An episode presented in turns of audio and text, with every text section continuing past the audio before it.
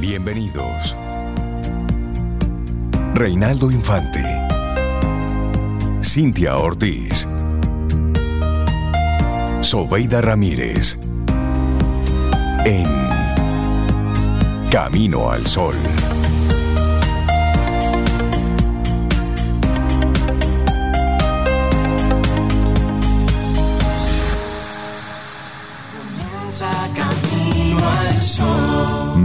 Muy buenos días, bienvenidos a Camino al Sol en este viernes que estamos a 15 de diciembre. Ay, ay, ay.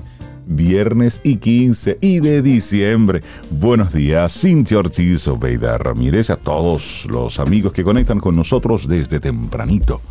Buen día, ¿cómo están? Unas buenas combinaciones esas dos. No, pero de no. Viernes y 15. Y, diciembre, y- además, son, tres. Son tres combinaciones. Tres factores importantes. Hoy es un viernes complejo en la calle. Mira, para que Sí. tú- hoy es eh, dentro de lo complejo, Ajá. bonito. Mira lo que me pasó, Cintia Rey. Ajá. Hola, Cintia, ¿cómo tú estás? Muy bien, buenos días.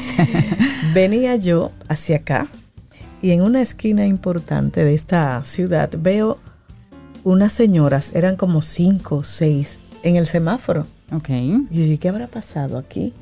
De repente veo un telmo de esos grandotes, mamey, y las veo a ella con unas bandejas y unos vasitos. Ajá. yo, oh, estarán como intercambiando algo para recolectar. Pero de repente viene una señora hacia mí, yo abro el vidrio, muy simpática, brindando té de jengibre, En serio. Brindando té de jengibre. Ellos estaban ahí. En la calle. En la calle. en la calle. Me gusta. Así, a todo carro que paraba que se ahí paraba, en ese semáforo. brindando. Y le decían, Dios te ama. Mira. Sí. Eso es una gran contribución. Mira, y eso le Eso es hace, eso le hace el día a cualquier persona. Mírame a mí aquí contándolo. Exacto. Bellísimo, porque me gustó ese gesto. Yo dije, esta señora para venir aquí a agradar a uno con un vasito de un té de jengibre. Mínimo se levantaron a las 4, cuatro y media de la mañana, porque hacer un té- este telmo de té. Hoy que está fresquecito en la y mañana. estar ahí porque sí. Eso es bonito. Eso es un acto, gustó. eso es un acto de amor. Eso, Eso es bonito. sí, y sin un letrero, No, sin anunciar que estaremos mañana en tal sitio. No, no, no. ni eso, letrero de bota por No, no, No. no. Ellas. ahí. eso es un acto de amor.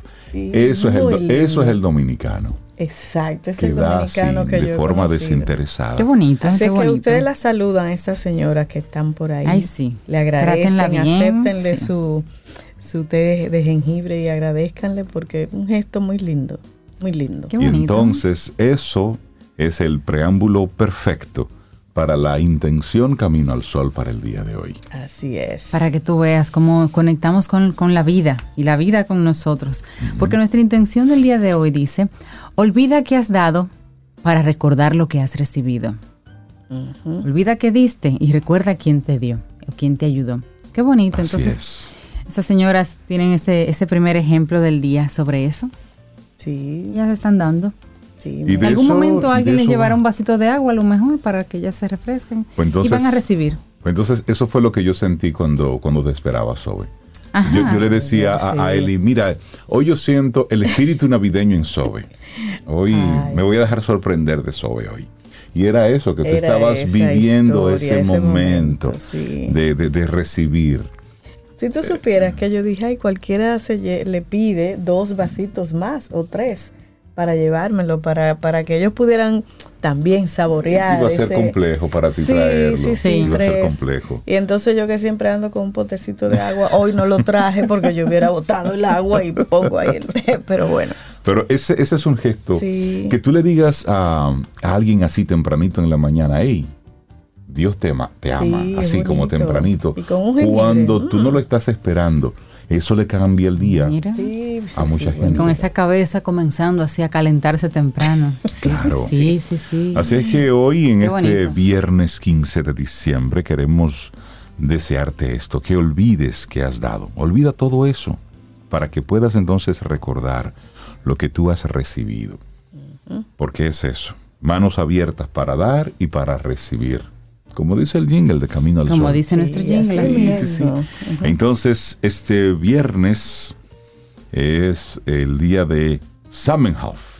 Samenhof. Sí. Parece una casa de la, de las de Harry Potter. O parece una Hufflepuff. de esas Samenhof. historias. Ay, yo le estoy haciendo un desorden aquí arriba. No, no, no, pero ya funciona, funciona. Funciona, funciona. es- Buen Está- desorden, buen desorden. Está relacionado, eso que tú dices, Rey, el 15 de diciembre, los aficionados del idioma esperanto son los que conmemoran el nacimiento de Ludwig Zamenhof, que fue el creador de este idioma.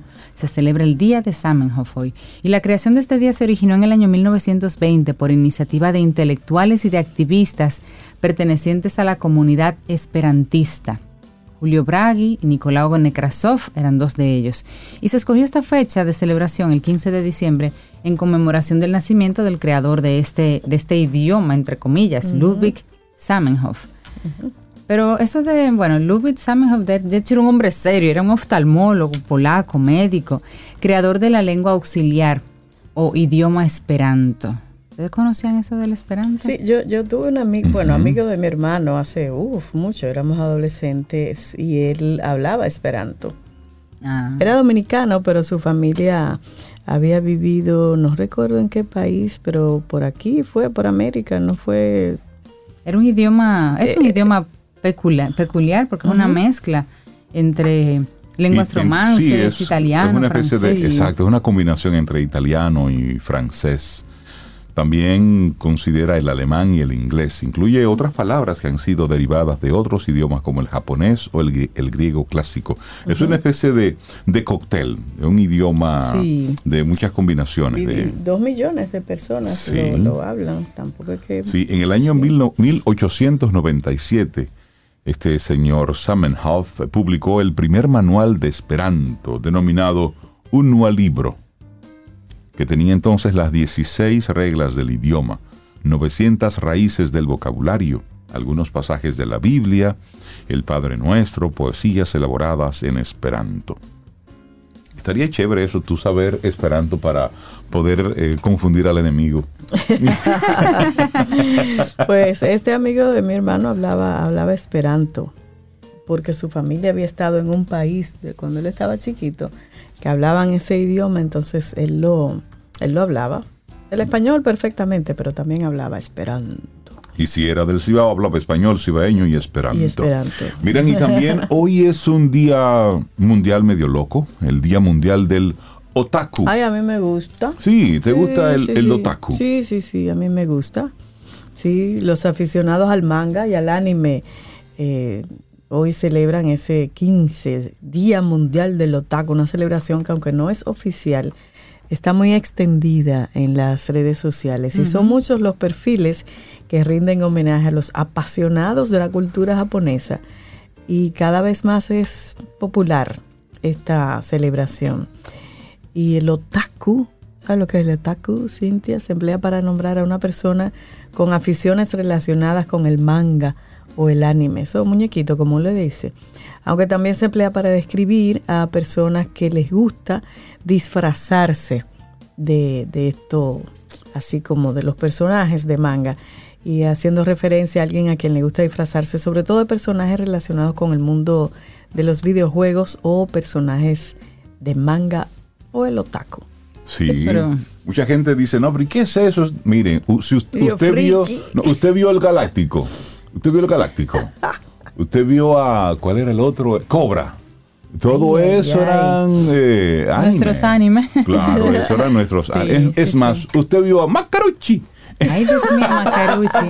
Ese era de Marte, con Marte. Sí. Macarucci, la Eh, sí. princesa. Si la usted vio princesa- todo eso, eso eran muñequitos Nuestros japoneses que así es. nosotros lo Sí, veíamos. además, si usted es fan, por ejemplo, de la Guerra de las Galaxias, que la gente se disfraza con Exacto. Bueno, pues eso es similar. Los otakus son similares. Sí, se disfrazan. Reivindicando sus personajes de manga y anime. Eso está bien. a mí Y me eso no se ha quedado ya en Asia. Eso, es- todos esos muñequitos lo ponen en otros idiomas. Tengo Además, una mire. muy buena amiga que hace doblaje pe- específico de animes. Animes japoneses en Wow. Perú. ¿no? Yahalima Además- se llama. Sí. Y ese básicamente ese, es- ese es su día a día, hacer doblaje de animes al español. Ay, pero qué chulo. Me gusta. Además, mire, eh, no tome esto en serio. Ya, ya- ya yo tuve la revelación anoche de cómo es que va esto del mundo. Por fin, Sí, alguien, ya. di, ¿Cómo di- es Tuve la revelación. comparte. Se Sí, sí. iluminó. No, eso no es así. O se oscureció como... Bueno, vamos a ver, eso- no, ya tuve la revelación. No, pero la tuve la, revela- la revelación yo. Ok, Ah, ya. ok. Ok. Y en la revelación no me decía que Dios debía revelarla. No te dijeron, vaya no, camino al sol no, y diga. No, no, no, no, ya, yo tengo Ay, la información. ¿para y le qué digo, inicias y le, eso? y le digo, cójalo con take it easy. Ajá. Sí, cójalo variado, con calma, en paz. Son las 7:12 minutos. Hoy es viernes.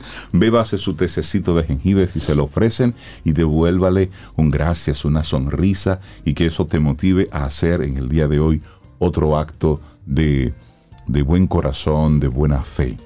Eso es todo. Sí. Simplemente olvida todo lo que has dado para que recuerdes todo lo que has recibido, que te aseguro que es mucho, mucho, mucho más. Así es que es- arrancamos nuestro programa Camino al Sol con música soul. Ay, sí, lo hacemos con Frank Sinatra, oye ahí. Let it snow, let it snow. Aunque nunca En serio. nos llega eso por aquí, pero sí, let it snow. Dale a ver si sí, quiere, si, si Let It Snow quiere sonar. Sí, señores, porque este... No. Oh, sí. Oh. Ah, Caramba. ¿Será aquí? Lindo día. Eso. Los titulares del día. En Camino al Sol.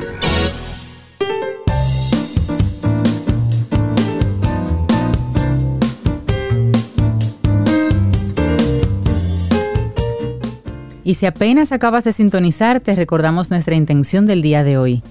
Olvida que has dado para recordar lo que has recibido. La primera frase de Dalai Lama dice, la raíz de todo bien crece en la tierra de la gratitud. Me encanta esa frase. Muy Bueno. bonita. Vamos a compartirte algunos de los titulares. Y este es para que usted respire profundo, lo coja con calma. Sí, si usted está en la calle utiliza mucho el paso desnivel de la 27 de febrero, esquina Máximo Gómez, si usted utiliza mucho esa zona en su día a día, bueno, pues oiga esto. Según el ingeniero Osiris de León, en el paso a desnivel de la 27 de febrero, esquina Máximo Gómez, se está trabajando de noche para no interrumpir el tránsito. El geólogo, quien preside la Comisión de Supervisión de Infraestructuras Nacionales, dijo que la mayor parte del volumen de trabajo pautados para el mes de diciembre serán de noche, ya que de día podría ocasionar problemas en el tránsito.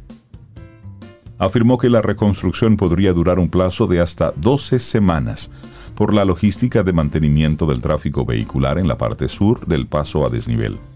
Asimismo, alegó que acordaron trabajar en horario diurno, así no crean un disgusto en conductores y el tránsito, para así trabajar con la mayor brevedad posible y tener la mayor cantidad de equipos.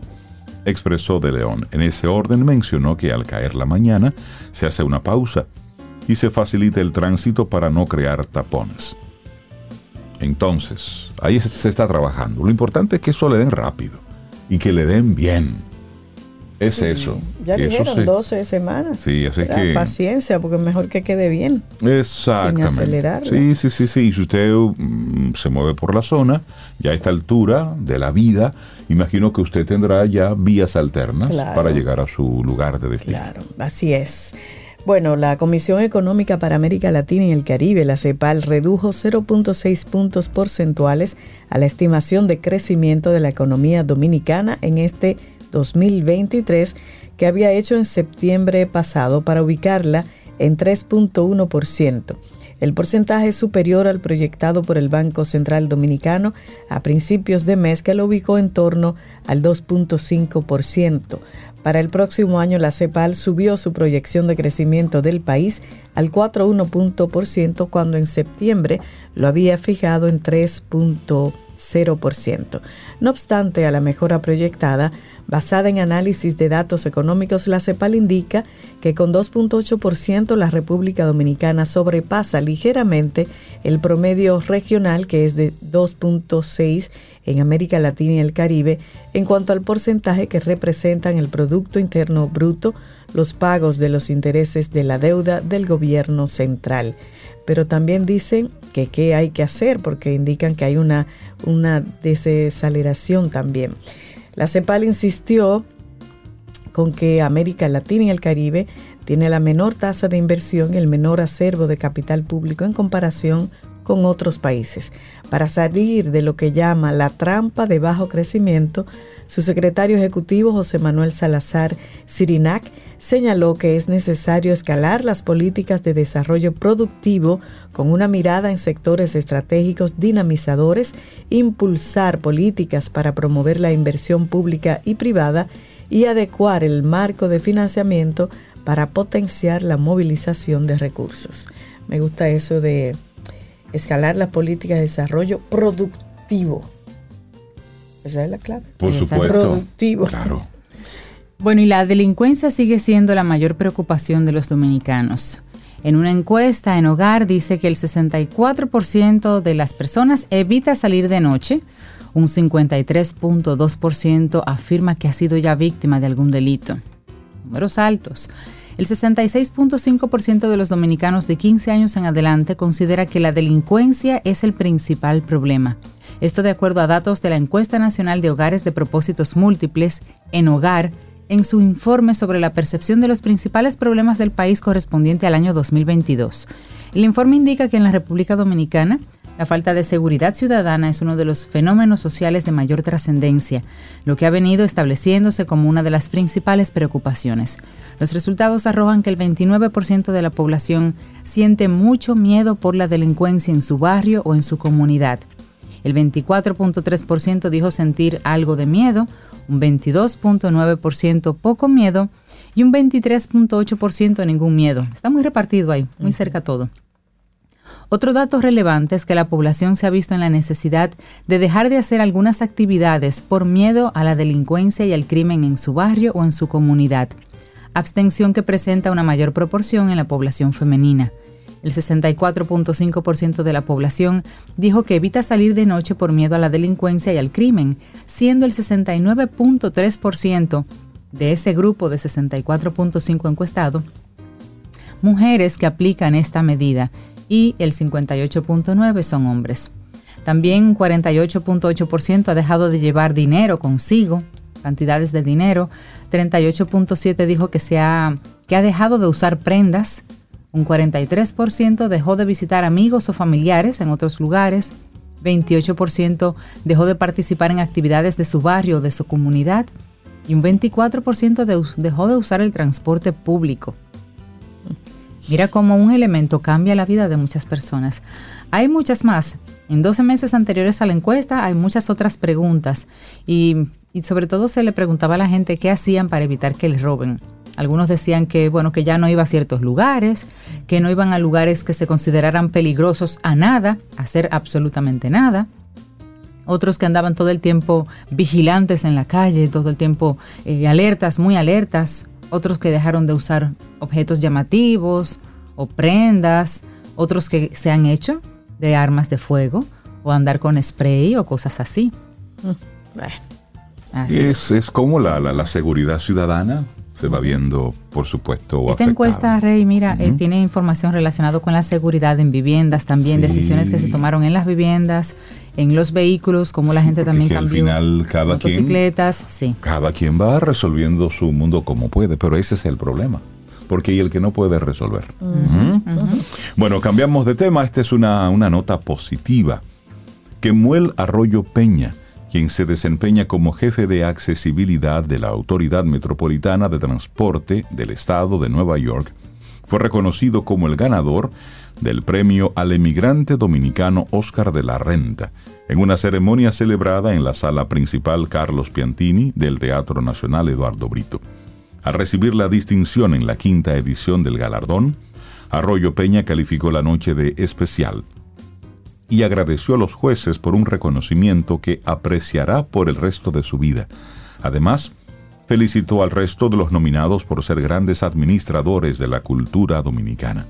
El nativo de Bonao dijo que el premio representa la responsabilidad que los emigrantes llevamos con nosotros en todo el mundo y un deber que está feliz de cumplir, ya que va más allá de enseñar a bailar merengue. Es un deber de hacer brillar nuestra luz en el exterior, a elevar y construir comunidades donde la suma del grupo siempre sea mayor que cualquier aportante, agregó.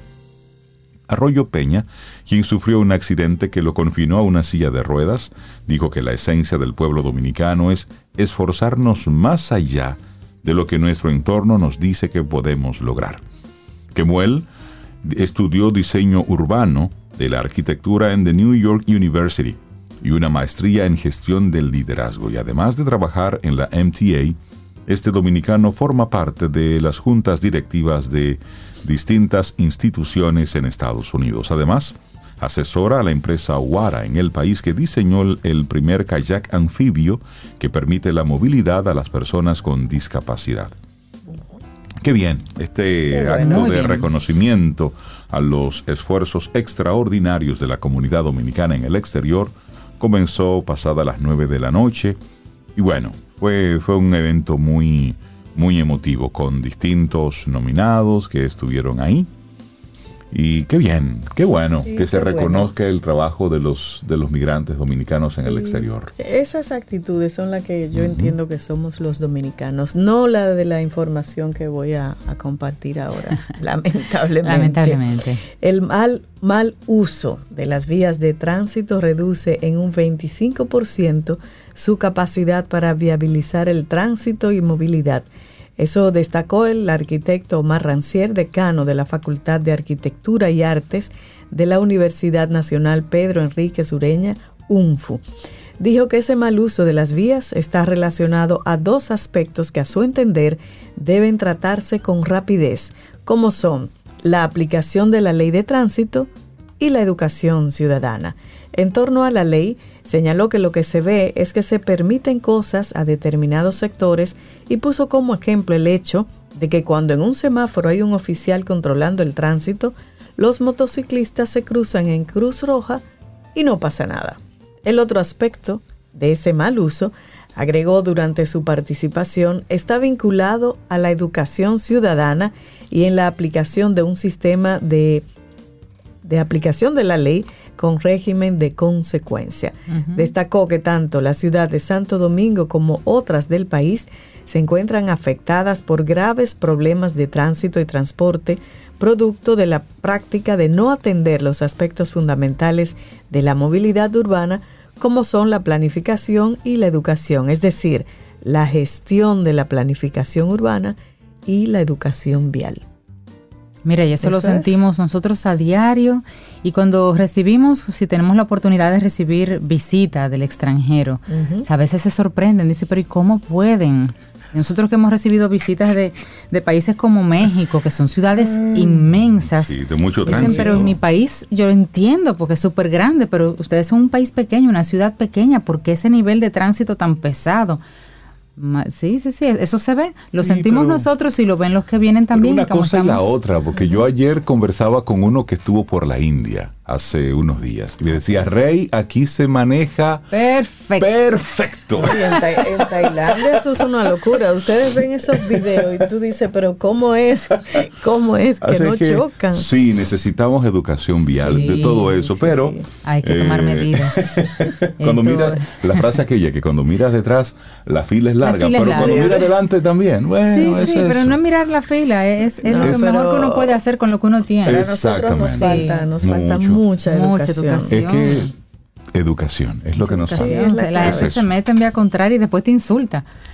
Mira, em, haitianos tiran el río Masacre a la puerta de Juana Méndez. ¿Ustedes supieron eso? Antes habían roto el candado que mantenía cerrado el paso hacia República Dominicana. Eso es básicamente porque exigen que se restablezca el comercio con los dominicanos. Les cuento un poquito. Haitianos rompieron el candado y luego desprendieron y lanzaron al río Masacre la puerta de la ciudad haitiana de Juana Méndez, fronteriza con Dajabón. Los nacionales del vecino país llevaron a cabo la acción la tarde de este jueves, o sea, ayer en la tarde, en protesta por el cierre al comercio que mantienen las autoridades haitianas, tras las medidas adoptadas por República Dominicana por la construcción de un canal en el río Masacre argumentaron que se cansaron del chantaje de sus autoridades.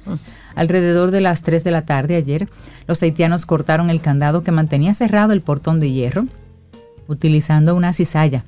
El hecho sucedió ante la mirada indiferente de los agentes de la Policía Fronteriza de Haití, Polifront, que se encontraban en el lugar.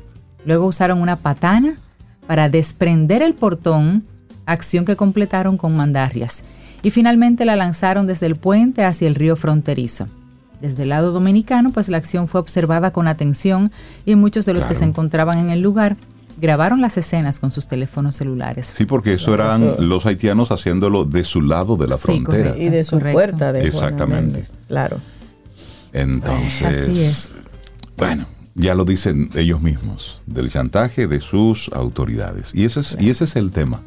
Porque ante tal acción ellos no hicieron absolutamente nada.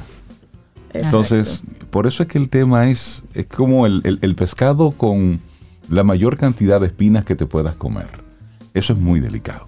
Así cerramos este momentito de información. Hay muchísimas, pero, Pero, yo, pero hay una que yo ahí. que no quiero dejar de mencionar. Rey. Bueno, pues, pues dígala. rapidito, rapidito. Un toro saltó a Ah, las vías sí. del tren en New Jersey, En este Jersey, caso, sí. y retrasó todos los trenes entre Nueva York y New Jersey en el día de ayer. Un Mentira. toro grandote, rojo, dicen, lleno de cuernos, que pensaban que incluso era Rojo. parte de un sí, ese pelaje rojizo, Mm. que era parte de alguna campaña publicitaria del equipo Red Bull, que tienen un Sí, estadio por ahí cerca y ese es su, Exacto. digamos, su animal que lo... estilo logo, un, un toro rojo. Un toro. En las vías del tren de Newark. Bueno, pues O sea, cerramos eh. este momentito. Estados Unidos pretende que la guerra Israel jamás termine lo antes posible. Y, y entonces Israel responde. Advierte que la guerra en Gaza durará más que varios meses. Entonces, esto vamos a dejarlo, vamos a dejarlo hasta ahí. Estados Unidos pide, pero apoya. O sea, yo no entiendo. Exactamente. Bueno. Laboratorio Patria Rivas presenta En Camino al Sol, la reflexión del día.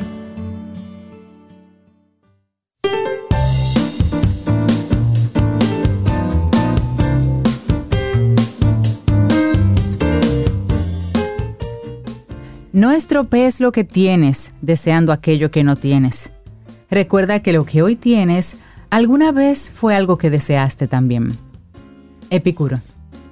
Eso está muy... Es más, repítela, por Tú favor. viste, exacto, Sí, sí, mira, sí, no estropees lo que tienes deseando aquello que no tienes. Claro. Recuerda que lo que hoy tienes alguna vez lo deseaste también. A uno se le Claro, olvida, pero es así. conquista. No se le olvida. No, cuando yo compro el carrito, que se después tiene el carrito ahí, ya tú quieres mirar la jipeta. Pero Sí, No se Pero disfruta el carrito, no sí. Y eso con todo, el trabajo, Sí, el novio, sí. el marido, eh, La sí, pareja, el compañero, lo que sí, sea. lo que tienes. No lo ves porque estás pensando en lo, en lo siguiente, que no tienes. Dicho esto, profesora, vamos a hablar y reflexionar sobre el agradecimiento, que es la memoria del corazón. Ay, sí, de Porque el sí. agradecimiento no es únicamente una actitud hacia la vida, es también saber reconocernos a nosotros mismos y a los demás con humildad y con gratitud. Bellísimo eso. Ser agradecidos es más que una norma de cortesía. El agradecimiento es una forma de cruzar fronteras para llegar a un plano más emocional, personal e incluso espiritual. ¿Por qué no agradecer a la vida por formar parte de ella? Oye, qué bonito, ¿eh? Agradecer cada día eso. ¿Por qué no reconocer a los demás por lo que son y por esas facetas por las cuales les queremos? Y más aún, ¿por qué no agradecernos a nosotros mismos por nuestra entereza, nuestra valentía y nuestra superación? Lo sabemos, en ocasiones no es nada fácil adentrarnos en el llamado conocimiento del corazón, ese que nos dejó intuir el mismo Lao Tse con la frase que da título a esta reflexión. Las personas vivimos casi cada día ancladas a este cerebro que nos guía por el camino más objetivo y racional, ahí donde habitan algunos rencores, algunas frustraciones y usted siga por ahí. Y voy a repetir la frase de Lao Tse que da título a esta reflexión. El agradecimiento es la memoria del corazón. Así es. Bueno, y hay cuatro pilares del agradecimiento que queremos compartirlos. El sencillo acto de ser agradecidos supone ya un modo de liberación personal. Es reconocer, es actuar con humildad y sin artificios, aprendiendo a valorar lo que de verdad es importante en la vida. Entonces hablemos sobre esto, ahondemos en el valor y en el poder del agradecimiento. Y sería la primera dimensión, la apertura emocional. ¿Por qué hay tantas personas a las que les cuesta dar gracias? Cuando hacemos cualquier cosa por alguien, no esperamos obligatoriamente ese gracias que marca la cortesía y la buena educación. Lo que de verdad buscamos es ser reconocidos. Buscamos que se comprenda que nos hemos preocupado, que hemos invertido no solamente tiempo, sino también parte de nuestras emociones en el proceso. Las personas que no practican el agradecimiento suelen presentar las siguientes características. Primero, negación emocional. Evitan abrirse a los demás para no tener nada que agradecerle a nadie. Mira, yo he escuchado eso. Mira, yo, yo prefiero pagar y no tener nada, un favor que agradecerle a nadie. Wow. Bueno, evitan abrirse a los demás y actúan a menudo de modo desafiante o de forma autosuficiente, cuando en realidad carecen de una buena autoestima y son bastante frágiles en su interior. Actúan con cierto egoísmo, practican la ingratitud y en ocasiones hasta la soberbia. El no reconocer a los demás supone también no reconocerse a ellos mismos. Por tanto, son personas que carecen de habilidades emocionales. Esa fue la primera dimensión, apertura emocional, que no tienen. Así es, y para practicar el agradecimiento debemos ser capaces de abrirnos emocionalmente. Solo así podremos obtener conocimiento de nosotros mismos y de los demás a través de un corazón activo, fuerte y sincero. Entonces te compartimos la segunda. La gratitud y el reconocimiento son los mejores regalos del ser humano. Pocos valores son tan poderosos como reconocer a nuestros semejantes mediante la gratitud. Es una forma universal de conocimiento y de unión, de unir vínculos. Yo te reconozco a ti por lo que eres, por tus virtudes, por tu forma de ser, y te doy las gracias por formar parte de mi vida enriqueciéndola con tu presencia. Ay, qué bonito. Eso es lindo, ¿eh? Pudiera uno decirle eso a las te personas. Te reconozco a ti por lo que eres. Eso Qué está bonito, precioso. ¿eh? Qué bonito. Bueno, la tercera dimensión es ser agradecido, que no es estar en deuda, como dice ya Cintia ahorita de algunas personas. Ser agradecido no es estar en deuda. Hay quien piensa que el simple hecho de recibir algo y de tener que dar las gracias supone de inmediato quedar en deuda con esa persona que ha hecho una cosa determinada por nosotros. Si en tu interior queda esa sensación, la de esa obligatoriedad por devolver un favor, no estaremos practicando un agradecimiento libre, sincero y espontáneo. El agradecimiento es una actitud que no exige obligaciones, es una forma de que trasciende todos nuestros actos. Si tú haces algo por tu hermano, por tu hermana, por tu amiga, no marcas una X en tu agenda esperando que ese favor se devuelva un día u otro. Lo haces porque quieres y porque reconoces a esa persona como parte de ti. Lo has hecho libremente y sin esperar nada a cambio. Ahora bien, no esperaremos la vuelta de ese detalle, pero lo que sí deseamos es que se nos reconozca. Establecemos un lazo donde unos y otros formamos una misma entidad. Es casi como lo que nos transmite la palabra namaste. Yo te saludo y te doy las gracias. Te reconozco a ti como divinidad que a la vez forma parte de mí. Qué bonito. Sí. Bueno, y la importancia del agradecimiento personal. Nos pasamos media vida agradeciendo cosas a los demás. La dedicación de nuestra familia, el altruismo de nuestros amigos, el cariño de nuestra pareja o el reconocimiento a esas personas que entran y salen de nuestra vida enriqueciéndola con sus pequeños actos.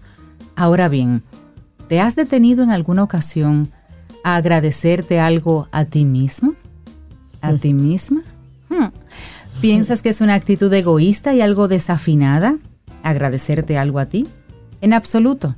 No importa que seas religioso, escéptico, espiritual, el autorreconocimiento, que es esto, no transige ninguna norma, sino que es un pilar básico con el cual puedes reforzar tu autoestima. ¿Qué tal si a partir de ahora actuamos de un modo más humilde y valoramos las cosas más sencillas de nuestra vida? Agradece a esa brisa fresca que te alivia en verano a esa decisión buena que tomaste hace poco. Da las gracias por tener a tu familia, a esa mascota, a ese Tommy que te dedica un amor eterno. Si es Ay, que sí. da las gracias simplemente por existir, por estar bien, por comprender que no somos más que estrellas fugaces que vienen y van y que solo buscan vivir la vida con la máxima plenitud. ¿Por qué no? Eh, es- Esa fue la revelación que tuve anoche. Es eso. esa fue- esa sí, sí, sí, no somos más que estrellas fugaces. Vamos y venimos y que solamente buscamos vivir la vida con la máxima plenitud. Eso es es. eso. Eso es. No vinimos a salvar al mundo. No, no, no, no, no. Vinimos a, a esto, simplemente. Ni a llenarnos de No, cosas no, para no, no. exhibirla. No. Nada de eso. Así es que... Ahí es tan simple que uno, tú sabes, como le pasa por ahí. Por ahí anda un meme que, de un señor que muere con mucho dinero y sube al cielo con su funda de dinero. Y le dice San Pedro en la puerta, no, no, póngalo ahí a la derecha, que eso aquí no sirve de nada. eso, aquí, eso aquí no lo usamos.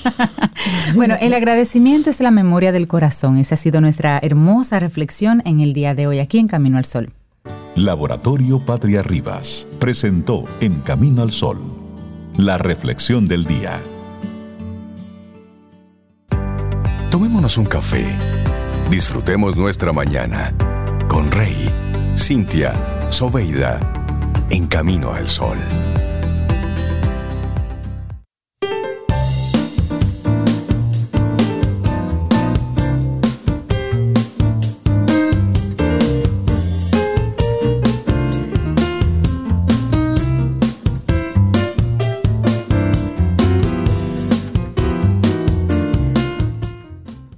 La apreciación es algo maravilloso hace que lo que es excelente en otros nos pertenezca también. Voltaire. Continuamos en este Camino al Sol a través de estación 97.7 FM y también caminoalsol.do. Gracias todos los mensajes que estamos recibiendo de parte de, ustedes, Camino al Sol oyentes, los recibimos con mucho cariño. Gracias por sus felicitaciones ya que en este eh, precierre de Navidad que estamos haciendo. Sí, la semana que viene ya cerramos oficialmente la temporada número 11 de Camino al Sol. En la semana que viene. Todo, toda la semana vamos a estar todavía. El permiso lo vamos a pedir el viernes a las 7. A el viernes, a las 9 de la mañana. Pero por lo pronto, gracias por sus mensajes que nos envías a través del 849-785. 1110. Ay, sí, mm, tanta gente maravillosa. Un mensajito aquí de una de esas personas que dice, Bella esa reflexión. La verdad que los Camino al Sol oyentes somos privilegiados. Sí, es una comunidad. Y nosotros también privilegiados de tenerlos, Gracias, gracias, por ello. Mira, quiero mandar un abrazo grandísimo a Daniel Ernesto. Tú sabes que hablamos del Día del Otaku. Ese es el mundo de Daniel Ernesto. Ese es su mundo. Y él tiene dibujos maravillosos. Yo se los quisiera como compartir para que ustedes lo vieran los dibujos que él hace de, otaku relacionados con el ah, mundo anime. Vamos a si autoriza, podemos compartirlo. Vamos a pedir la autorización de para, para uno o dos pues, compartirlo porque eso es. Mira qué lindo. Mira, pues es un arte. nieto de, de, Ida. Él es nieto de doña de doña Ida, nuestra querida doña Ida Hernández. Un abrazo, Ida. Y Daniel realmente vive. Ay, pero qué bello. Vive en Puerto Rico, pero hemos tenido la oportunidad de conocerlo y tenerlo por acá. Y no sabía que su mundo también estaba relacionado con, con esto, pero es un talentazo. Sí. Por supuesto. Así que eso, eso. Si nos, están escuchando de Pixar o de Disney. Aquí tenemos a un, tenemos un, talento. De verdad. Tú sabes que anoche pensé mucho en un, en un amigo, porque salí a eso de las 10 de la noche a mirar hacia el este. Y, no vi nada. No viste nada. No vi nada de lo de las de unas eh, de unos meteoritos, de unas geménidas por ahí. No, no vi nada, no vi nada. Pero por supuesto estaba, estaba nublado, estaba cayendo una ah. pertinaz llovizna que estaba bastante fresquecito. Entonces yo quiero que sea Jim Suriel, nuestro analista meteorológico y el poeta del tiempo aquí en Camino al Sol, que nos dé el parte meteorológico para lo que queda de este fin de semana que viene por ahí ya. Buenos días, Jim, ¿cómo estás? Muy buenos días, Reinaldo, Cintia, Sobeida, Loandri, todo el equipo de Camino al Sol y también a los radioyentes. Miren, eh, Reinaldo, tienes razón, hay una lluvia de meteoritos que está ocurriendo ahora en estos días. Comenzó antes de anoche va a durar por lo menos hasta mañana en la noche también. Y por supuesto que es en el periodo nocturno que puede verse este espectáculo astronómico, especialmente a partir de las 10 de la noche y hasta las 3, 4 de la madrugada, pero lamentablemente ha coincidido con una vaguada que está eh, nublando el firmamento y así eh, obstaculizando que se pueda ver desde aquí abajo eh, sin embargo, está ocurriendo esa lluvia de meteoritos. Aunque no lo veamos, eso está, pasando. está, sucediendo, exactamente. Y, muchas personas se preguntarán, pero ¿de, qué, ¿de qué se trata este fenómeno?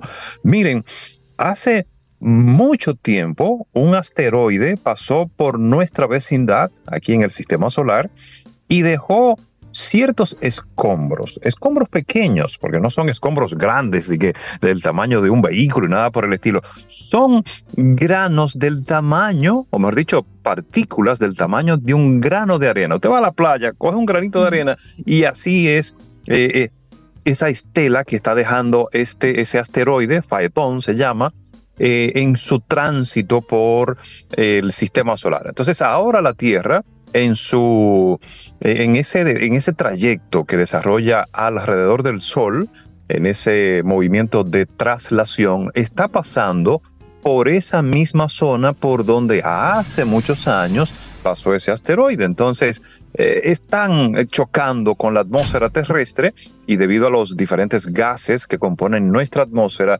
eh, se genera esa estela brillante. Entonces, ahí lo tenemos, un granito de arena eh, eh, provocando ese, ese espectáculo astronómico extraordinario. Eh, algunos algunos meteoros aislados todavía hasta el 20 de diciembre serán posibles, así que aunque la máxima actividad sea ahora en estos días, en estas noches, mejor dicho, todavía hasta la noche del 20 de diciembre podrían verse algunos bólidos aislados. cuál, sería, cuál, sería, Jim, el, el punto geográfico donde pudiera uno verlo con mayor certeza y seguridad. que, no esté, nublado. claro, miren, las, las ciudades eh, se han convertido en unas zonas que, que, son prácticamente enemigas de los, de los eh, eventos astronómicos por la gran contaminación lumínica en las noches. Entonces, lo podemos ver cuando estamos aquí en la ciudad, por ejemplo, Santo Domingo, el centro de Santiago todavía, eh, vemos que apenas se pueden ver algunas estrellas aisladas, pero cuando nos desplazamos a zonas rurales, a zonas muy alejadas de, de, grandes urbes, entonces ahí como que se encienden más bombillitos. Entonces lo ideal es estar en una zona rural, una zona con escasa contaminación lumínica y si está en la ciudad, bueno, haga el intento, mire hacia el centro del firmamento, que en algún momento de esos 120 meteoros por horas, por lo menos se podrán ver algunos cinco. Entonces, los más ah, brillantes, por lo menos los más brillantes. Me voy a dedicar a eso, a ver. Pues mira, Jim, está haciendo un frito y con eso es que vamos a hablar ahora, el fenómeno de la noche polar. Mm. Miren, eh, de verdad que, por allá, por el hemisferio norte, en unos países eh, muy, muy al norte, esos países nórdicos, eh, ubicados cerca del círculo polar ártico, están ahora mismo sumergidos en una oscuridad prolongada. Y a eso es que le llamamos noche polar.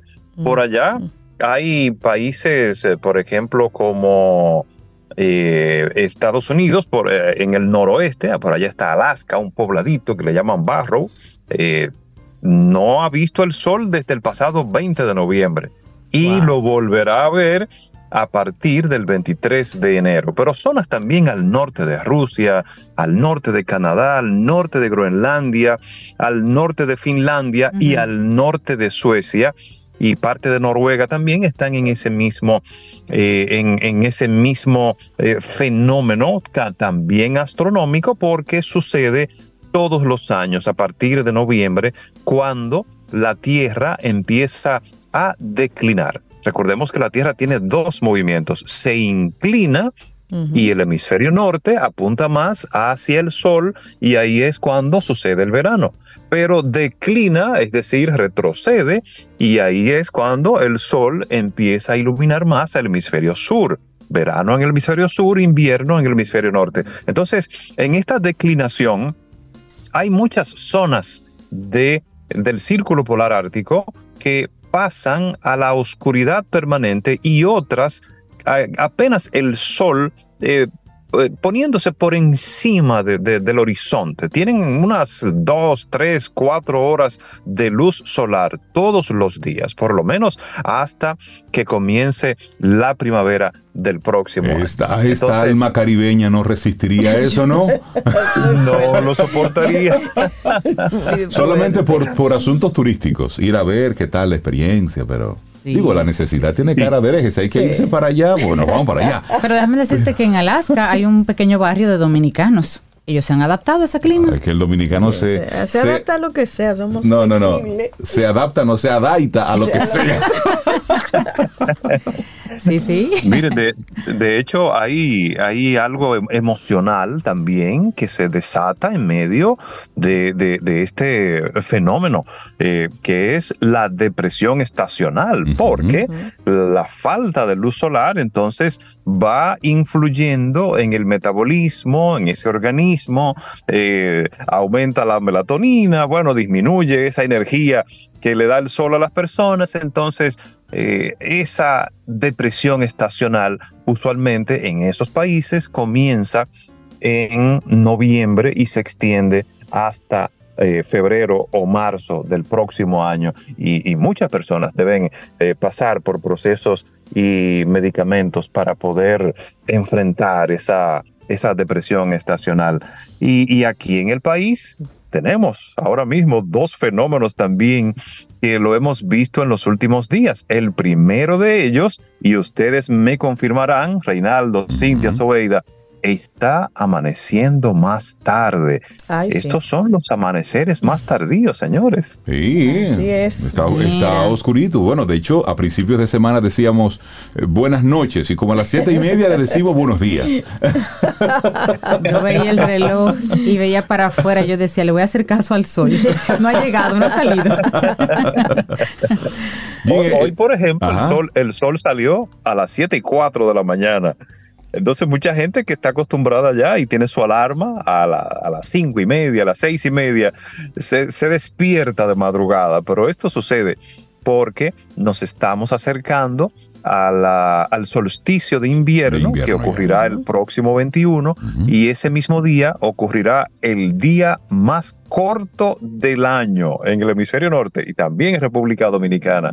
Y esto va a representar que también ocurrirá la noche más larga del año en República Dominicana. ¿Qué noche es Así esa? que vamos. ¿Qué, qué noche? La del 21. 21. El 21, Sí, ese es el jueves. 21. Cuando comienza el invierno, ahí mismo también ocurre el solsticio de invierno. Entonces, Buenísimo. ese evento también estará presente. Buenísimo. El segundo, Ajá. el segundo fenómeno, y ya para, para finalizar y que no se quede este tema, el, el frío que está invadiendo a República Dominicana, que se está sintiendo desde hace tres, cuatro días, es una masa de aire polar que retrocedió desde el Atlántico, es decir, dio reversa, volvió a nuestra región, pero esta vez sí incidió, sí llegó directamente a República Dominicana. Va a durar hasta el domingo en la madrugada y por supuesto que hacia el norte y hacia la zona montañosa es donde están descendiendo las temperaturas. Este fin de semana, paraguas en manos porque vamos a tener Mm. periodos lluviosos en el país por los efectos de una vaguada y también los vientos húmedos. Buenísimo. Jean Suriel, el poeta del tiempo, nuestro analista meteorológico. Muchísimas gracias. Hoy hablamos sobre la masa de aire polar que está incidiendo en nuestro país y hablamos también de ese fenómeno de la noche polar. Muchísimas gracias, Jean. Que tengas un excelente fin de semana. Y Muchísimas gracias a ustedes también. Un abrazo y que la pasen bien. Gracias. Muchísimas gracias. Gracias, Jim. Un abrazote. Tomémonos un café. Disfrutemos nuestra mañana con Rey, Cintia, Soveida, en camino al sol.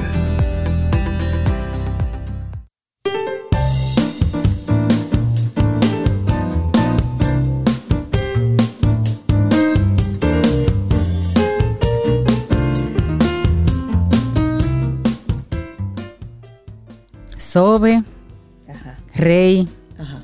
gracias. Gracias. Es que leí esta frase que les voy a compartir y, Ay. y me salió de una vez darle gracias a ustedes. Ay, Dios. De Marcel Proust, esta frase dice, señores, seamos agradecidos con las personas que nos hacen felices. Ellos son los encantadores jardineros que hacen florecer nuestra alma. Está lindo. nosotros- Así que después de esa frase, mire, llame, llame a su esposo, a su novia o a su amigo y te dice, fulana, Ay, voy a llamar a gracias. Gracias, Yo- ¿por qué? Gracias porque tú me haces feliz, Sí. porque tú agregas felicidad a mi vida. Es verdad, Señores, uno una tiene, llamadita uno que- tiene Eso lindo. personas alrededor que, Sí. que uno lo da por sentado, pero hay que decirlo. Voy a hacer una lista, a ver, y sentarme a llamar. Seamos agradecidos Personas. con las personas que nos hacen felices. Ay, Ellos sí. son los encantadores jardineros que hacen florecer nuestra alma. Está precioso Lindo, eso. me gusta. Marcel Proust. Bueno, y entonces esto se convierte Gracias, como en una especie de elemento de, de motivación. Y entonces, ¿les parece si hablamos de los de, de la motivación, de los diferentes tipos de motivación y cómo usarlos a nuestro favor? Y cuando esto viene acompañado de, de una sabiduría así desde la neurociencia, tiene entonces un sabor distinto. Buenos días a Lul Ordey, licenciada en psicología y nuestra experta en neurociencia aplicada. Buenos días, Dalul. que y ella la que sabe de esto aquí. Dalul, buen día. Buenos días, buenos días. Qué bueno estar aquí de nuevo. Pues eh, estos, este fin de año, pues he estado participando en algunos eventos que había estado el año, este año, pues un poco apartada de, de los espacios y de los escenarios. eh, de, De los Camino al Sol, en algunos de Camino sí, al pero Sol, pero bueno, ya Hiciste mucha falta, pero qué bueno que ya estás. volviendo eh, a la nueva normalidad que, llegó.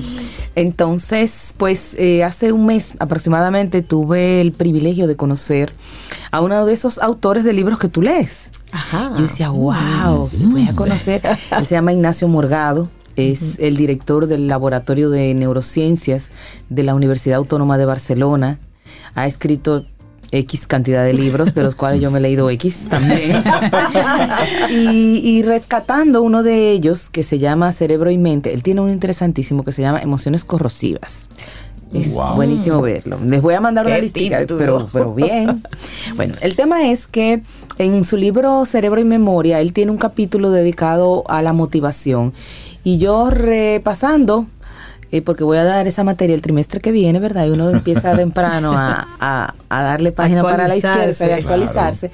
Encontré este tema que va muy de la mano con una realidad que estamos viviendo y es que el, el desfase que hay en, en- en los aspectos motivacionales de nuestras generaciones y de las generaciones actuales están abismalmente diferenciados. Cuando hablamos de motivación, hay dos tipos de motivación que, que tiene el ser humano, básicamente en dos grandes grupos. Hay una que tiene que ver con aquellos aspectos que nos llevan a tener una, un equilibrio fisiológico, que es lo que se llama la homeostática, que viene de la homeostasis, es decir, que mantiene mi sistema funcionando adecuadamente. Y ahí entran las motivaciones básicas, el hambre, la sed, el sueño, necesidades fisiológicas, etcétera. Y esas necesidades, pues, tienen un alto impacto porque cuando uno tiene hambre o cuando uno tiene sed, uno procura en la medida de lo posible satisfacer lo antes posible esas necesidades, claro. porque nuestro cuerpo nos lo pide. Y es interesante porque de manera natural, en los primeros años de vida, en la adolescencia, la juventud, pues eso mantiene un, un equilibrio relativamente eh, sostenido hasta que vamos avanzando en edad y entonces eso comienza a cambiar porque viene introduciéndose ese, esa, ese ralentizamiento a nivel de sistema en general, pero además empiezan a cambiar las el otro tipo de motivación que son las lo que se llama la- la- las motivaciones incentivas que son aquellas que no tienen que ver con, con elementos eh, fisiológicos, sino más bien con elementos de desarrollo del individuo y que producen otro tipo de placer, de bienestar, que no es el que me produce un vaso de agua cuando tengo sed, ¿no? Entonces, esas eh, motivaciones incentivas eh, tienen un- una característica que nuestra generación actual eh, la tiene pero marcadísima. Y para entender qué pasa ahora con los jóvenes tenemos que saber que las motivaciones incentivas suelen ser muy impactantes, pero también agotarse rápidamente cuando no se cuando no se consiguen. Y si nos ponemos a evaluar el- la baja tolerancia a la frustración y la necesidad de ese sistema de recompensa inmediato que tiene la generación actual, entonces tú como que comienzas a entender algunas cosas. ¿Por qué?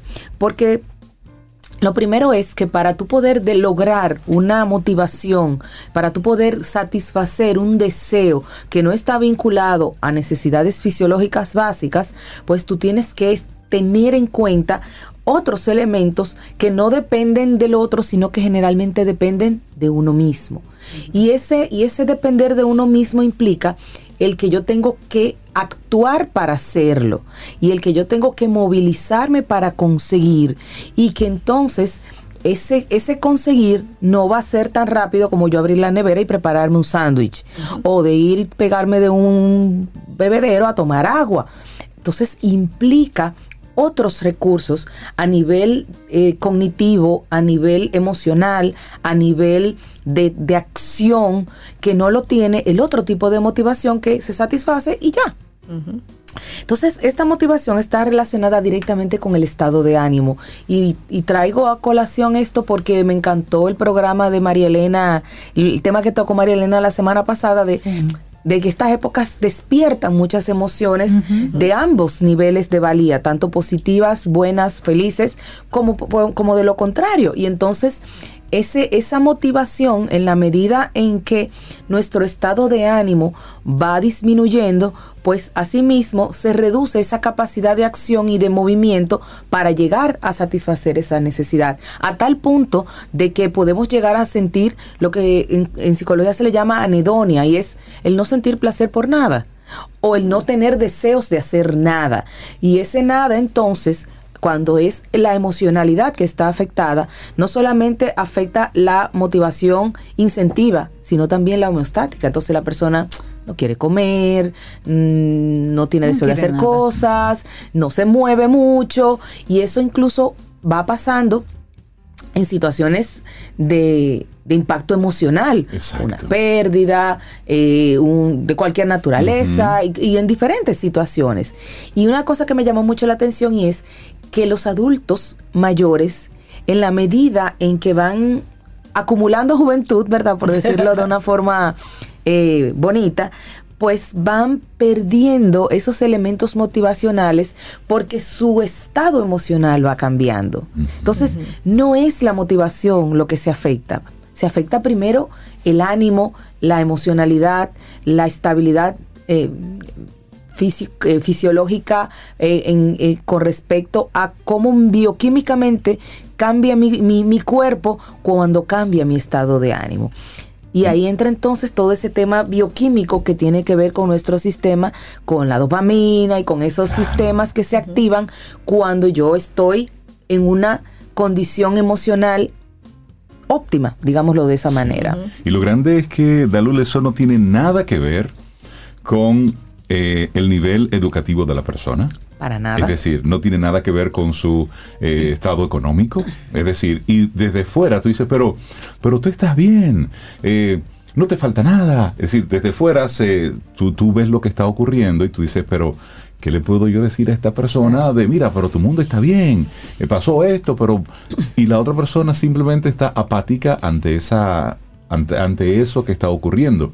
Y desde desde fuera, desde el que está en el entorno, es como, ¿qué hago? Es decir, ¿qué puedo decirle que, que pueda mover un poquitito a esa persona. Eso es así. Y ahí viene un tema interesantísimo y es lo que, lo que el autor llama el control de la conducta motivada. Es decir, asimismo, como hay personas que pierden esa capacidad de motorizar acciones para lograr eh, desarrollar o conseguir cosas que le hagan sentir bien, está todo lo contrario. Está el que, el que va con hambre, por ejemplo, por poner un ejemplo fácil de, visualizar, y come hasta que se explota. Pero porque ya hay incluso la, la, satisfacción de la necesidad tiene un límite y tiene que tener un nivel de control. Cuando ese nivel de control se, se, no se regula adecuadamente, entonces comienzan a haber excesos y esos excesos también son dañinos, aunque su motivación inicial era satisfacer una necesidad básica, puntual. Entonces tengo sed y no me tomo un vaso de agua, me tomo el jarrón de agua y entonces me pongo la, barriga como un tambor, como decimos. ¿Por qué? Porque tenemos que tener un control de esa, de esa, eh, de esa satisfacción. ¿Y eso por qué? Porque cuando sentimos ese placer, se activa el sistema dopaminérgico, que es el que nos da la bien, el, el- el sentimiento de bienestar, es lo que nos da esa sensación de, de- de que estamos bien, de que nos sentimos eh, eh, eh, en un estado adecuado. Y entonces, eso no, eso no significa que tomando más agua, comiendo más comida, tomando más alcohol, voy a sentir más satisfacción, porque llega un nivel. Claro. Ahora, ¿qué va a pasar? Cuando yo ese nivel siempre lo llevo al máximo o lo sobrepaso, entonces cada vez voy a necesitar más. Y de ahí es que empiezan a aparecer las conductas adictivas. Exacto, esto es Ya. como la, la, la- la frase aquella de cuánto dinero es suficiente. Es, Es decir, cuánto dinero eh, te vas a hacer más feliz. Llega un punto donde tú tienes ya todo cubierto y no necesariamente ya tú necesitas más nada. Y no has alcanzado la felicidad necesariamente. Exactamente.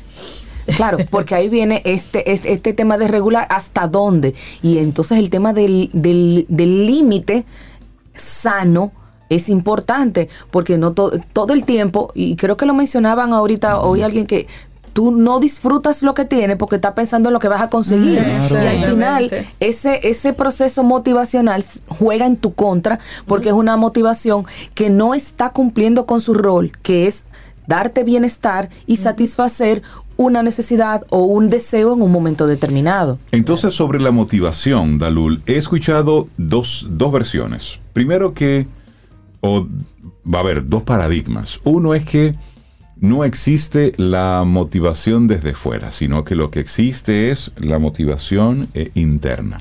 Es decir, que tú sea el que decida, pero por otro lado he escuchado voces que hablan sobre la importancia de tú tener un elemento que desde fuera te pueda invitar a un cambio. ¿Cuáles son entonces, hablando de la motivación, la, donde yo debo realmente eh, aplicarme? ¿Desde dentro o esperar un elemento exterior? Lo que pasa es que tú puedes tener el elemento exterior que, que incentive la acción, pero al final es internamente que tú tienes que motorizarla. Es, es que yo, yo te puedo mm, ofrecer las alternativas, los recursos. Ven, haz, mira haz, vamos, esto. te pongo esto, va- va- vamos. Pero si, de- si, si en tu interior, si, de, si, si tu capacidad de poder mm, iniciar, tomar la iniciativa para, no, no, lo, no la tienes, no va a pasar.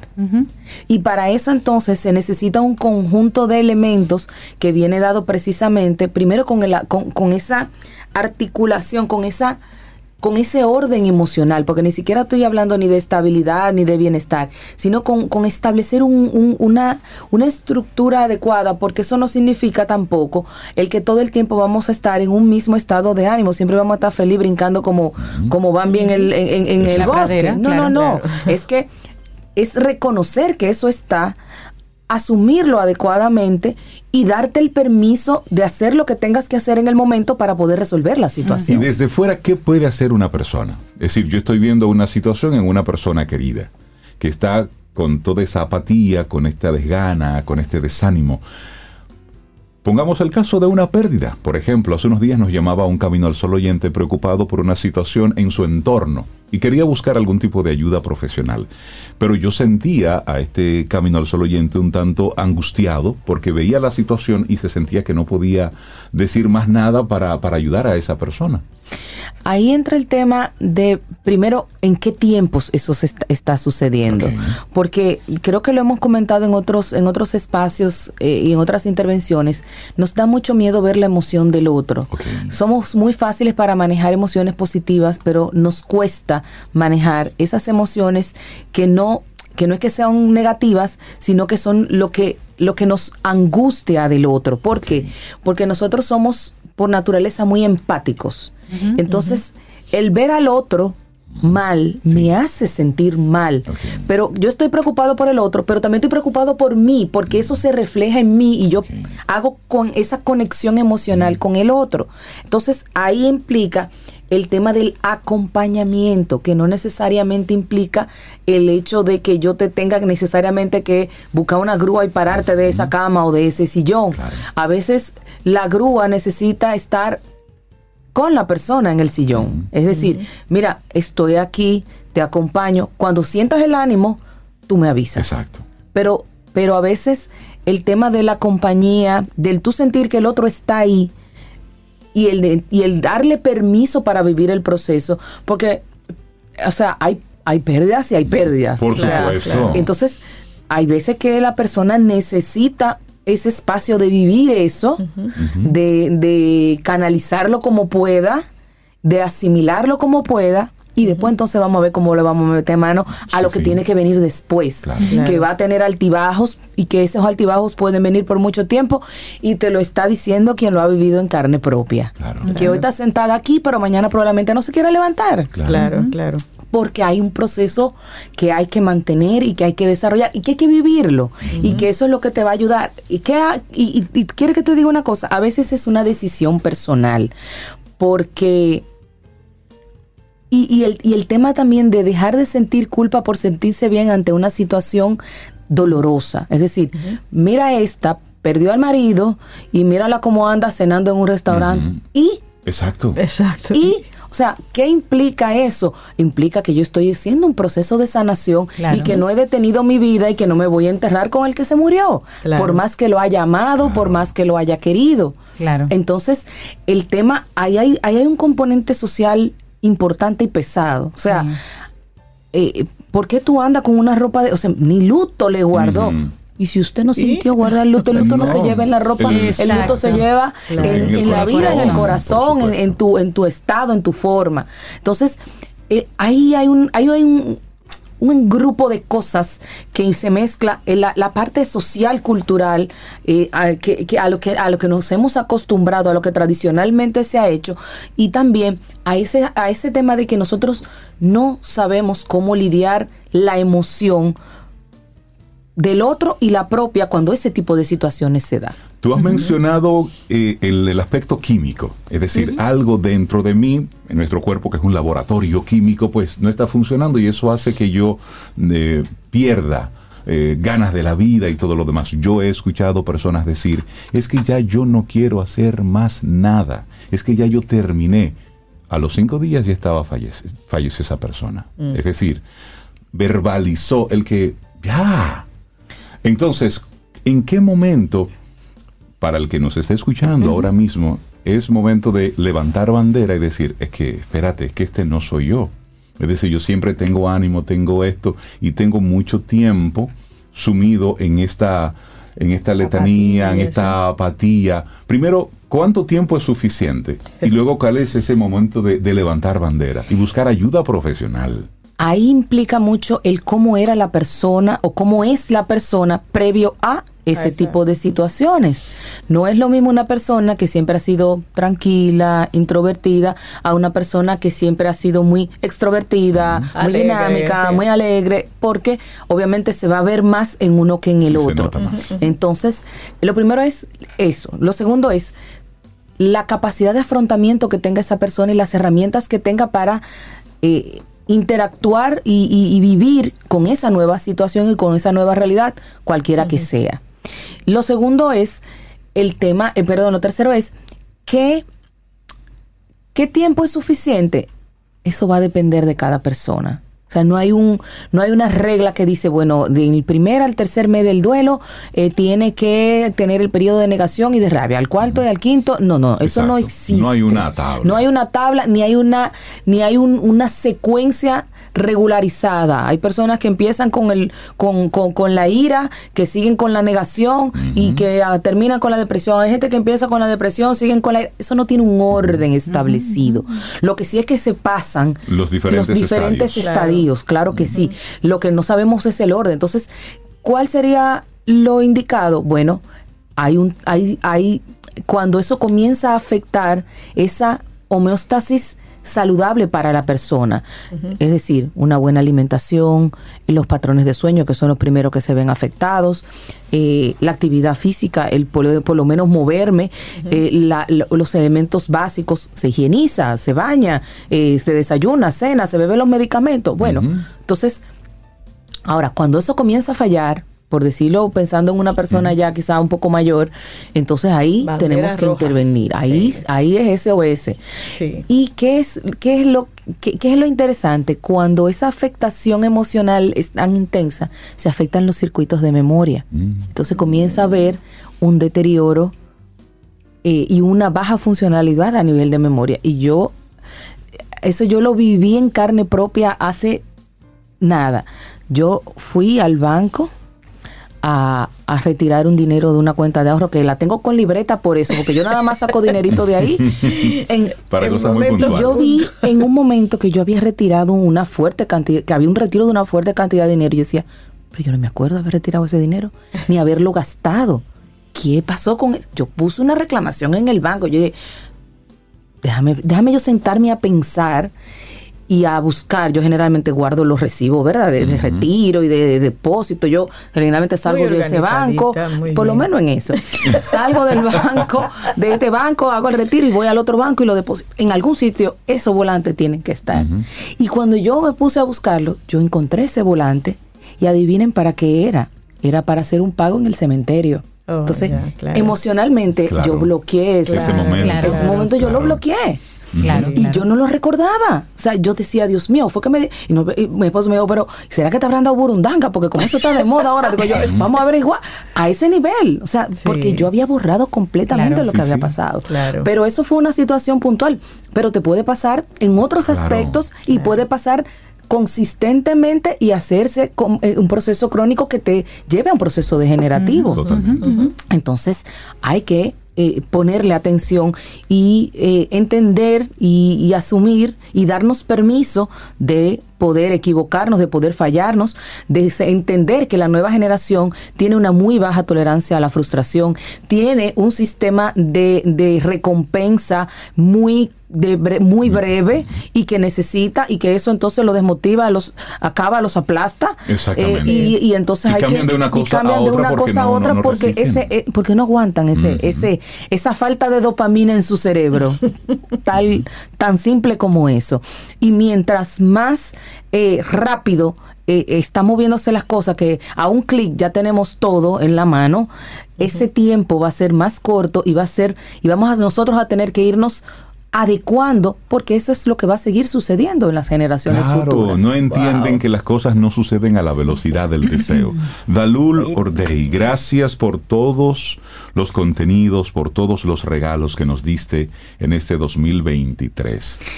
Gracias a ustedes, gracias a los Camino al Sol oyentes que en los tiempos que no estuve viniendo, pues a veces me escribían por el por el Instagram y me preguntaban que cuándo volvía, que cómo estaba. Estamos de nuevo aquí eh, con mis con altos, con bajos. Ya luego cuando esté preparada les voy a contar qué fue lo que pasó. Ahora no es momento, Claro. pero agradecida de, de estos espacios y de ustedes, ¿verdad? Como decía Cintia ahorita, agradecer a quien te hace feliz. A mi Camino al Sol me hace feliz. Y tú nos haces Yo, feliz, so- eh, yo me levanto feliz para venir. A mí me pasó como Sobeida. Yo no me acosté Sí. tan tarde, Sobeida, pero sí, pero me levanté contenta para venir para acá. Qué bueno, Dalul. Desearte, un abrazo. desearte un feliz cierre de año y por supuesto te esperamos para la, la temporada número 12 de Camino al Sol. Para iniciar tu día, Camino al Sol.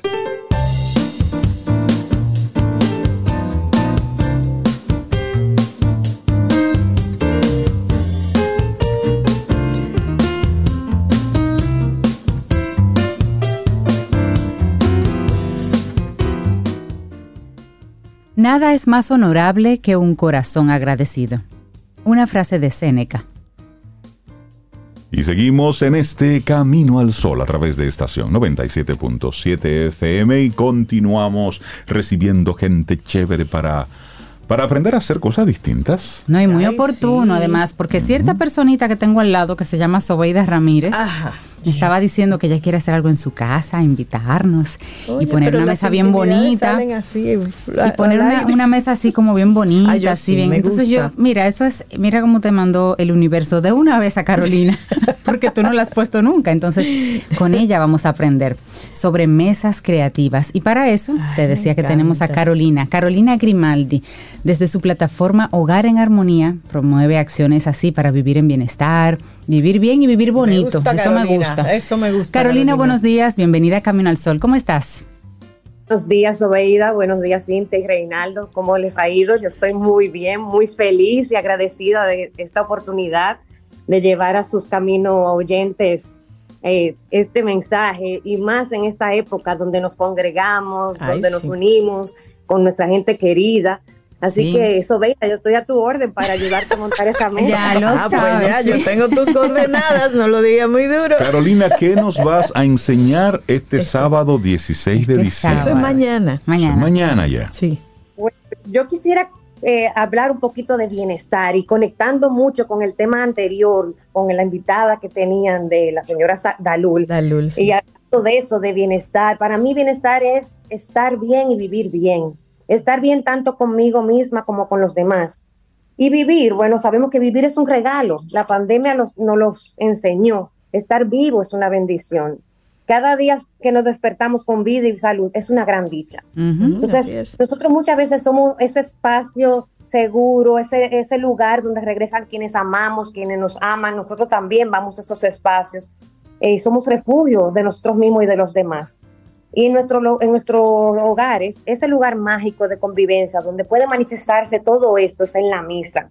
Allí aprendemos el arte de saber estar, de compartir, de entregar nuestro valioso tiempo, con la capacidad de disfrutar el momento presente y valorando estas pequeñas cosas, pero muy significativas de esto de lo cotidiano. Y es una forma, como ustedes decían, de dar gracias a esos seres que te ayudan a cultivar y florecer tu alma, entonces, en este taller nosotros pretendemos eh, promover este espacio donde exploremos el arte de montar la mesa, que es una invitación a que tengamos mayores detalles con nosotros mismos y con las personas con las que convivimos. Yo creo que montar y compartir en la mesa es un acto de amor, es otra forma de manifestarle aprecio a nuestros seres queridos, dejándoles saber que tú pensaste en ello al momento de hacerlo. Estoy de acuerdo totalmente, así es y creo realmente que todo debe usarse. Y que Nada todo debe, debe porque muchas veces tenemos, siempre las abuelas nos enseñaron. Yo me inscribo ahí. Esa, esa mantelería para una ocasión especial. Que para las visitas, no, no, no. Para la visita, no, para nosotros podemos tener detalles todos los días, vamos a usarlo todo, porque de mañana no sabemos. Es Entonces vamos a Con, con todo esa filosofía, eso es lo que quiere transmitir el taller. Entonces hablemos de ese taller, Carolina. ¿Cuándo va a ser? Ya sabemos que es mañana, pero ¿dónde? ¿A qué hora? Hay que llevar algo, ¿cómo nos inscribimos? Venga, voy a mandar a su vida. Gracias.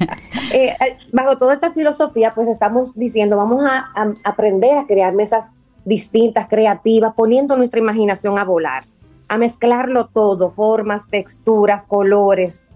Y lo vamos a llevar a cabo mañana sábado 16 de diciembre en dos grupos para la facilidad de horario, porque sabemos que en estos días tenemos mucha diligencia, muchas actividades que hacer. Entonces abrimos dos turnos, uno en la, uno en la mañana de 10 y media a 12 del mediodía y otro en la tarde de 4 y media a 6 de la tarde. Okay. se, va a llevar a cabo en la Bien Rose. La Bien Rose está en Bellavista Mall, en la calle Helios, esquina Las Caobas, justamente al frente del Colegio San Juan Bautista. Para inscribirse, simplemente me pueden escribir por eh, la cuenta de Hogar en Armonía, que sale así mismo en Instagram. Pueden mandarme un mensaje directo o escribirme vía WhatsApp al 829-645-3746. Vamos a repetir el número, Carolina, para que los podamos anotar. Ok, 829 645 3746. El grupo de la mañana es el que más ha estado eh, concurrido y hemos abierto unos cuantos cupos más, aunque ya habíamos puesto en nuestra plataforma de que estaba soldado, ya sobrevendido, ¿verdad? Ya cupo todos los cupos que habíamos dispuesto, pero abrimos unos cuantos cupos más y en la tarde tenemos todavía cupos disponibles. Así que anímense. Vamos a, a votarnos en esta mesa del 24 o de las próximas actividades que tenemos porque sabemos que tenemos muchas actividades en el mes de diciembre.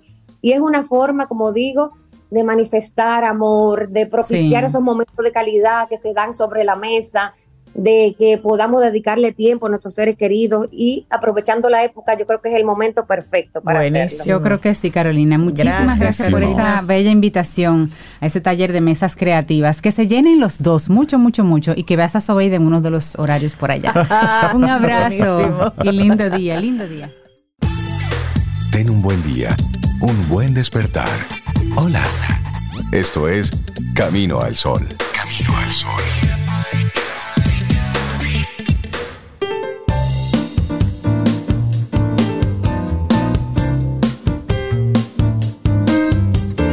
Mejor que todos los regalos debajo del árbol de Navidad es la presencia de una familia feliz. Es un escrito anónimo, o sea que todos podemos poner nuestro nombre ahí. Y nosotros seguimos avanzando en este camino al sol. Ya están escuchando de fondo a José Rivas y a Miguelito Amador que vienen junto con Melissa Moya, nuestra profe de apreciación musical, para hacer su cierre anual de sus participaciones aquí en Camino al Sol. Melissa, buen día. Buen día, gracias por acompañarnos.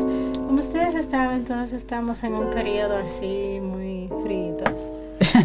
it's beginning to look a lot like Christmas. Everywhere you go, take a look at the five and ten. It's glistening once again with candy canes and silver lanes aglow. It's beginning to look a lot like Christmas. Toys in every store. But the prettiest sight to see is the holly that will be right within your heart. A pair of hoopa boots and a pistol that just is the wish for Bonnie and Ben. Dolls that we'll talk and we'll go for a walk is the hope for Janice and Jim. And mom and dad can hardly stay waiting for school to start again. It's beginning to look a lot like Christmas. Everywhere you go, make them ring. It's the holly that'll be right within your heart. Oh, it's Christmas.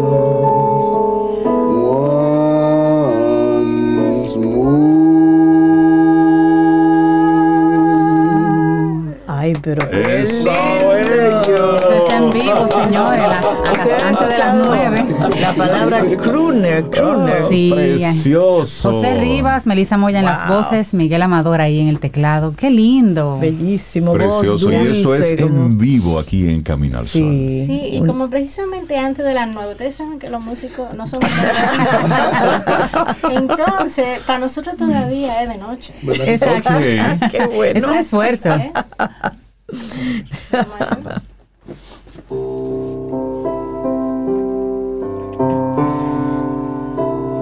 Anda la noche de estrellas brillantes, la noche cuando nació el Señor.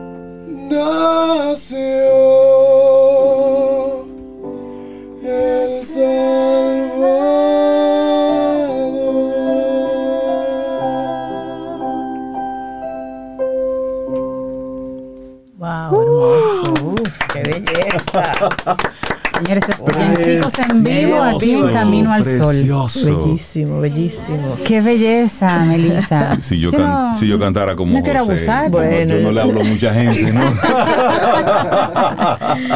Bellísima voz, así dulce. sea como despertar. A Ah, te estás levantando ya. Un re, sí, un re mayor, dame un re mayor. Ay, caramba, Si le la cara, Melissa, dame un mayor ahí.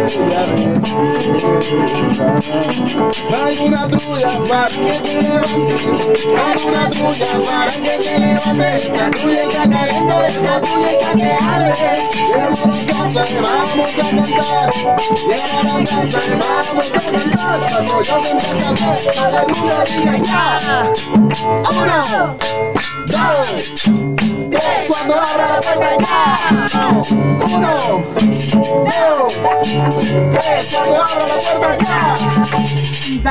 Vamos a un ustedes ponen el rock y nosotros el sabor. Vamos a un ustedes y nosotros el. Y que no una cargada de.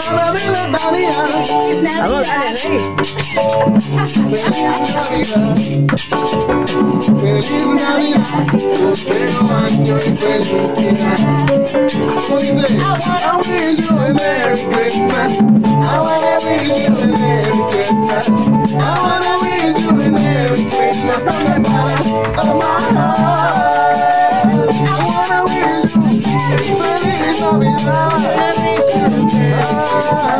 I wanna wish you a Merry Christmas from the bottom of my